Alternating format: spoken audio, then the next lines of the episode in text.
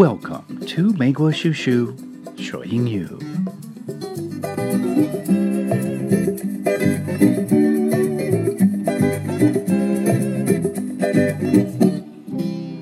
Hey everybody, welcome back to 美国叔叔说英语.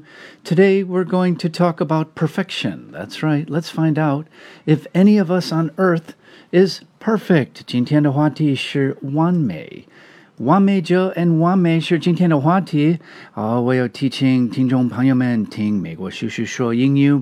我们说的内容并不是重要，我们的目标就是练你的英语，所以你要好好注意我说什么，我用的什么什么词，你可以模仿我，你可以扩大你的词汇量，你可以练一练你的听力，你可以听我说，然后你自己说的，你可以模仿我怎么说的，就是你可以练你的。你的口语，你的英语，这是美国叔叔说英语。如果你要有更多的机会练习英语，你可以加入我的朋友圈，我的 Special VIP Coffee Club，我的咖啡俱乐部。咖啡俱乐部啊，你加我的个人号，我的个人号是美国叔叔，然后我们可以谈更多的关于我的咖啡俱乐部。OK，nobody's perfect. Hey everybody, we're going to talk about being perfect. My guess is that you cannot find the perfect person unless his or her name is nobody, because as they say, nobody's perfect. 没有人是完美的. Well, some people have said that I am a perfectionist. 我是个完美者。 其实也不是, but okay, 有的人说, some people have said that I am a perfectionist, and since I always try to do things perfectly, maybe it is because I am a Virgo. 我是处女座，所以哎呦，有的人会说我的，说哎呀，你你累不累？你这样活着，你每一个事情要做的是非常完美。Well. well, I don't know. Maybe it is because I am a Virgo, but perhaps it is not always a good thing to be perfect. If there is no imperfection in the world, then we'd all have to live up to an impossible standard. If your expectations are too high, then it may be too hard to ever find true and lasting happiness. Some people are so in love with perfection that they cannot get started on the path to success. This kind of procrastination is paralyzing and can prevent perfectionists from reaching their goals.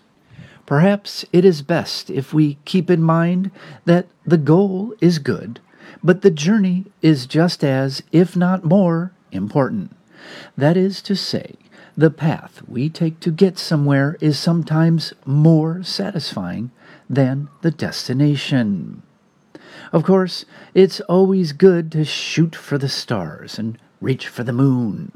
That's a great trait of high achievers. You know, those people who get a lot done, those who are content with what they get because they get a lot. But these high achievers know their strengths and weaknesses. Then they are realistic in what they want and what they can get. A high achiever likes doing a great job. Perfectionists are only interested in perfection, so they think it is all or nothing. Well, this can lead to severe disappointment, to say the least. So, it is better to not have unreasonable goals. If you will accept less than perfect, it's easier to be happy and to get something for your hard work. No one can be the absolute best at everything all the time. As President Barack Hussein Obama said, better is good. Making a small improvement is better than not making progress at all.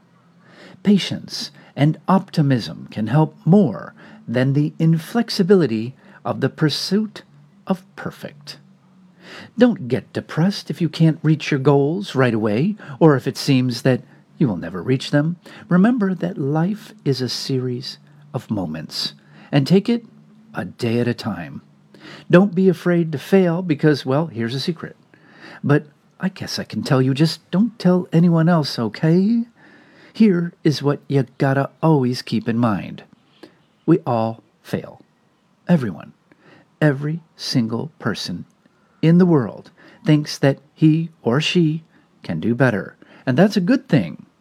It keeps us going and gives us a reason to get out of bed in the morning. All right, everybody. That is our program for today. 今天我们都就这儿到这儿。See，我不是完美，我有时候会说错了。今天我们就到这儿。哎，这次说的对。I hope you enjoy 美国叔叔说英语, and I hope you have a great day.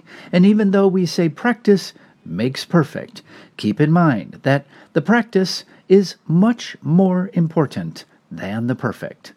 Talk to you later. Bye bye. 再见。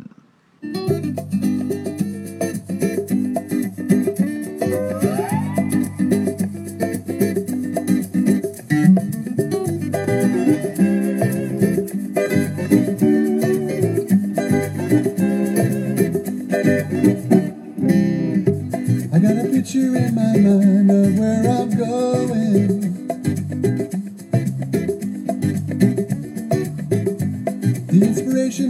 Like a river flowing. Well, it comes and it goes, getting closer every